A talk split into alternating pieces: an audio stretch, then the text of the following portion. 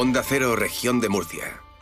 La brújula de la región de Murcia. Onda Cero. López Miras califica de graves los incidentes de ayer frente a la Asamblea y denuncia incapacidad y dejación de funciones por parte de la delegación del Gobierno. Verónica Martínez.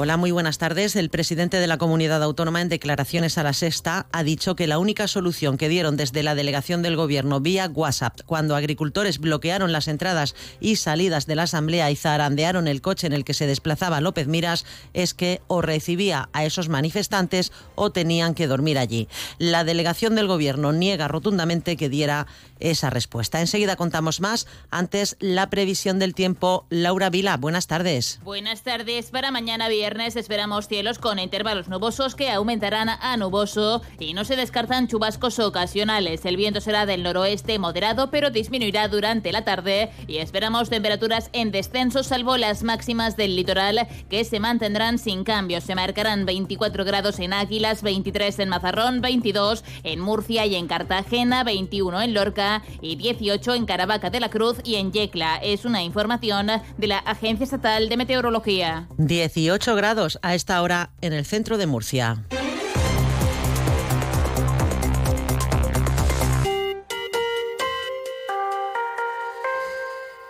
Pues sigue coleando el incidente ocurrido a las puertas de la Asamblea Regional de Cartagena cuando unos 200 agricultores se concentraban ayer a las puertas y al ver salir el coche del presidente se lanzaron para impedir que se marchara.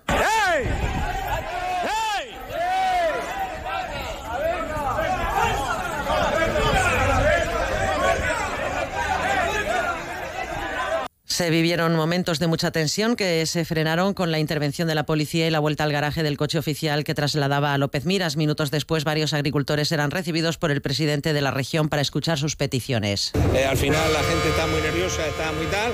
Hemos intentado aguantarlo lo máximo posible, pero la gente quería que el presidente, ver al, ver al presidente. Pues, Entonces, pues bueno, pues ya está. ¿no? Al final hemos, eh, se ha decidido que subieran 3-4 personas, se han subido 3-4 personas, se ha hablado con el presidente se ha concretado que se van a revisar primero que todos los vamos a pasar a todos, como ya hemos dicho, a todos los grupos parlamentarios, eh, todas las reivindicaciones que llevamos de todo el tema de normativa que afecta a la región de Murcia, a Madrid y a, y a Bruselas, para que los vayan traspasando cada uno a quien le corresponda.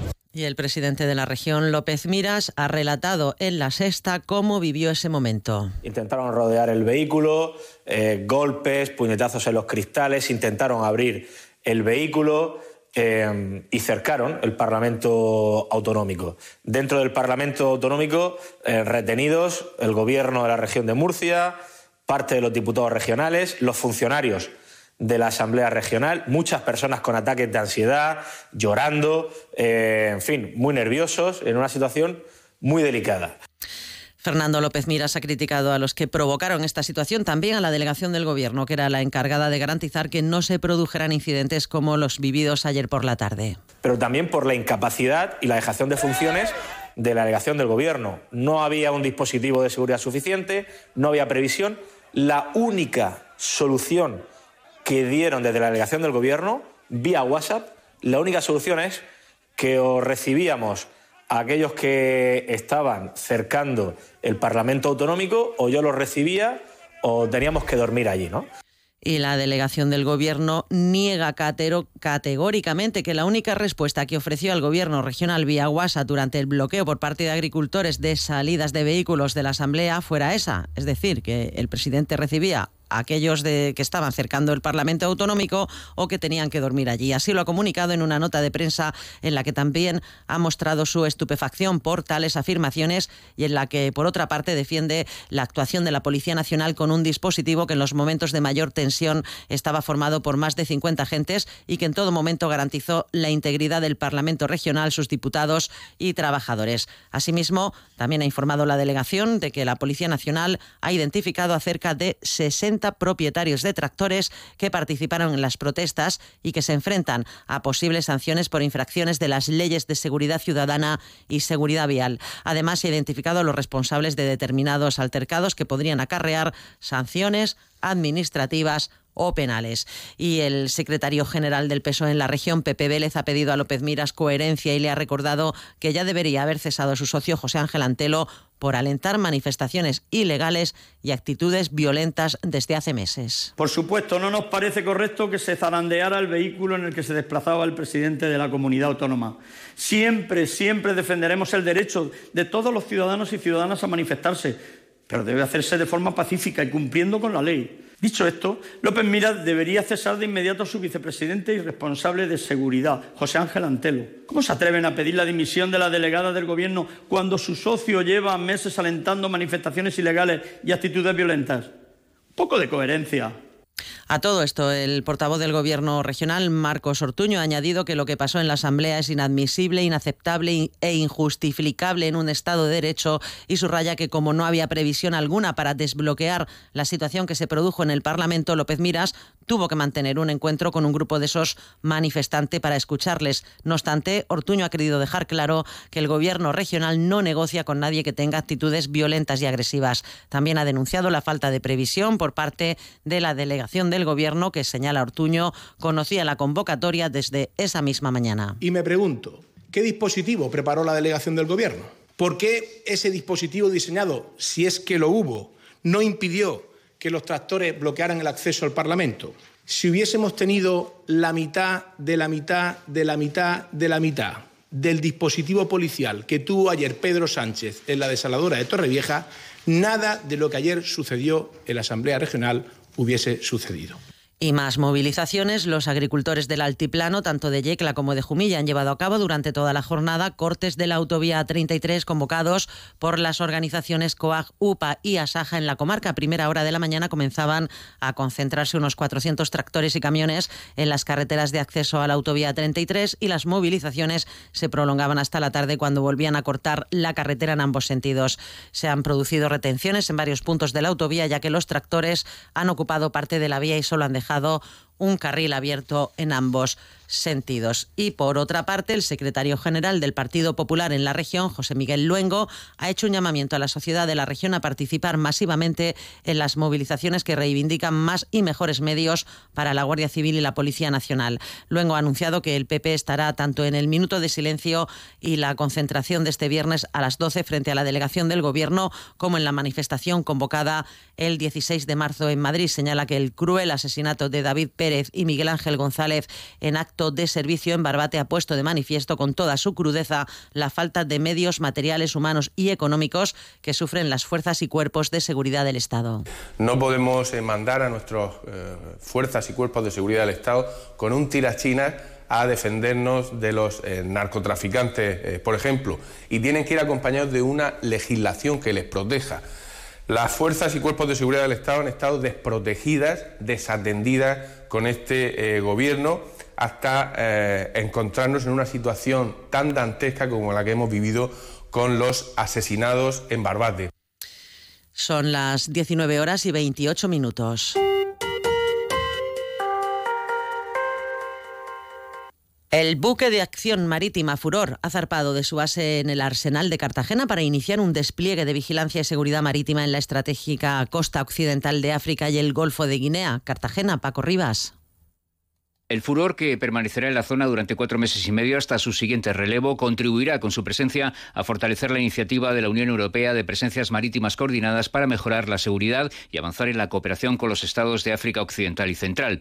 La piratería y los actos de robo en la mar suponen un importante riesgo que pone en peligro la libre navegación por líneas marítimas que son esenciales para nuestro país. Lo destacaba el capitán de corbeta Jaime Márquez de la Calleja, comandante del furor, que partía esta mañana del muelle de la Curra de Cartagena. El fortalecimiento de las capacidades en seguridad marítima de todos los países del Golfo de Guinea y de la costa atlántica de, África. Para España es una zona eh, estratégica muy importante. Hay recursos energéticos, eh, pesca. El Furor, con 93,90 metros de eslora, es una de las unidades más modernas de la Armada. Modelo de construcción totalmente español, es un sistema integrado de control de plataforma de última generación desarrollado por Navantia Sistemas permite su operación con una dotación reducida, solo 75 personas, de las que 11 son mujeres. En clave económica, la región de Murcia es la comunidad autónoma que más empleo ha creado en los cuatro años desde la irrupción de la pandemia, según refleja la comparativa de las encuestas de población activa elaborada elaboradas por el Instituto Nacional de Estadística. En concreto, la región ha aumentado en ese periodo un 10,28% su cifra de trabajadores ocupados. Según el informe sobre la evolución laboral en estos cuatro años, analizado por el Consejo de Gobierno, la región cuenta actualmente con casi 675.000 trabajadores, es decir, 63.000 más desde la pandemia. Datos que el portavoz del Gobierno regional, Marcos Ortuño, considera muy positivos. Porque somos la comunidad autónoma que más ha incrementado el número de trabajadores ocupados en los últimos cuatro años, que somos la comunidad que más puestos de trabajo ha creado desde la pandemia. Concretamente, hoy trabajan un 10,28% más de personas en la región de Murcia que hace cuatro años. Quiero destacar que nunca antes habían trabajado tantas personas en la región de Murcia, que estamos ante el mejor dato de la serie histórica y que somos la tercera comunidad que más ha incrementado su cifra de mujeres ocupadas. Por otro lado, los precios subieron seis décimas en la región de Murcia el pasado mes de enero, lo que sitúa el IPC en el 3,6% en el último año, según datos del Instituto Nacional de Estadística. Los precios encadenan dos meses de subidas en la comunidad, donde más subieron respecto al mismo mes del año anterior fue en alimentos y bebidas no alcohólicas, un 7,4% más, restaurantes y hoteles un 5,7% y bebidas alcohólicas y tabaco. En el lado contrario, las subidas más moderadas las sufrieron las comunicaciones, vestido y calzado. El sindicato Comisiones Obreras ha valorado de forma negativa este incremento del IPC que afecta principalmente, según señala, a los que menos tienen. El secretario general de comisiones en la región, Santiago Navarro, pide que se actualicen los convenios de los sectores que todavía están pendientes. Asociaciones de empresarios que todavía no han negociado sus convenios colectivos, que se sienten a negociar para cuanto antes firmar esos convenios que permitan a los trabajadores y las trabajadoras de esta región eh, tener, eh, pues, no perder poder adquisitivo y poder llegar a fin de mes con sus nóminas. La patronal Croem considera que es de esperar que a medio plazo la inflación se estabilice. Es de esperar que a medio plazo la inflación se estabilice en valores inferiores a los que ha venido alcanzando en el pasado reciente, aunque dependerá de la evolución de los bienes de primera necesidad y de aquellos que puedan incidir en mayor medida en los costos empresariales. Y el gobierno regional reconoce que el dato del IPC es malo y por eso vuelve a insistir en que es necesario reformar el sistema de financiación autonómica. Nosotros seguimos entendiendo que es fundamental el eh, mejorar el, sistema de, financiación porque esto entendemos que es, eh, clave. Los datos eh, entendemos que no son positivos, pero es fundamental que se adopten ese tipo de decisiones por parte del Gobierno de España para mejorar todos los datos económicos.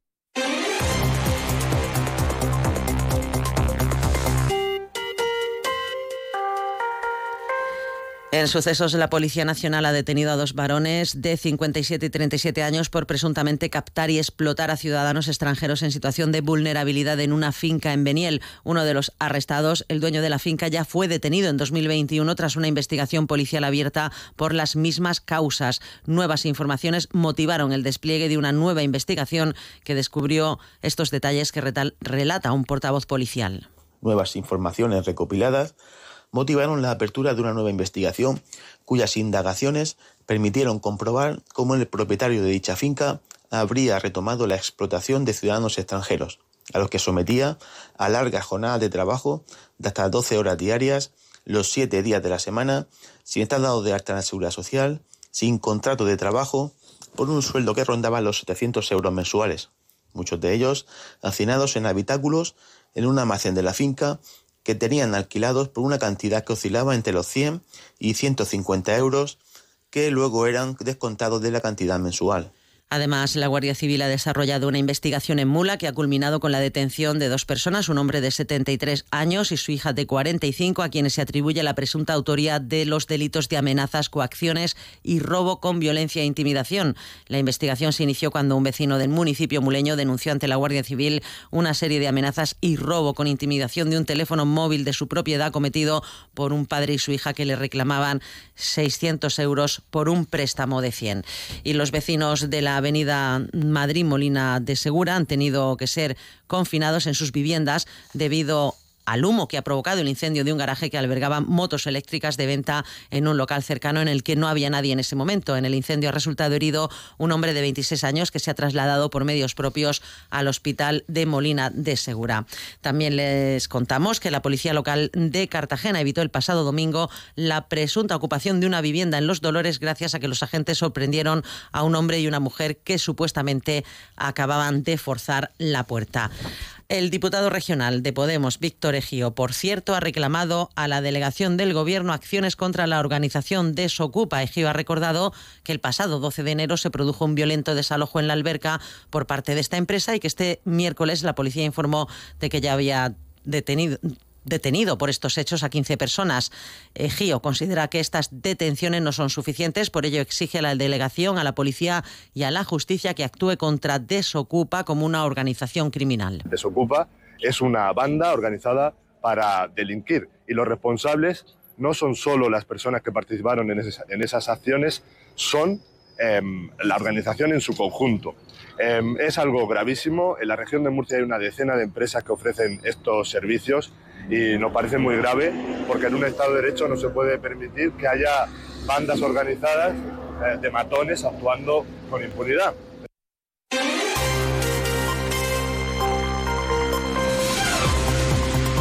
También destacamos hoy que el Grupo Parlamentario Vox en la Asamblea, coincidiendo con el Día Internacional del Cáncer Infantil, ha presentado una moción instando al Consejo de Gobierno a solicitar a la Consejería de Salud la creación de un plan integral oncológico en la región, según nos ha contado la diputada regional de Vox, Eugenia Sánchez. Consideramos fundamental que en la región de Murcia queden definidas las estrategias para la prevención y detección temprana, los tratamientos y los cuidados paliativos, mediante planes de actuación y coordinación entre los diferentes servicios sanitarios implicados, y ello con el objetivo de garantizar una atención social y sanitaria a los enfermos y a sus familiares eficiente y de calidad.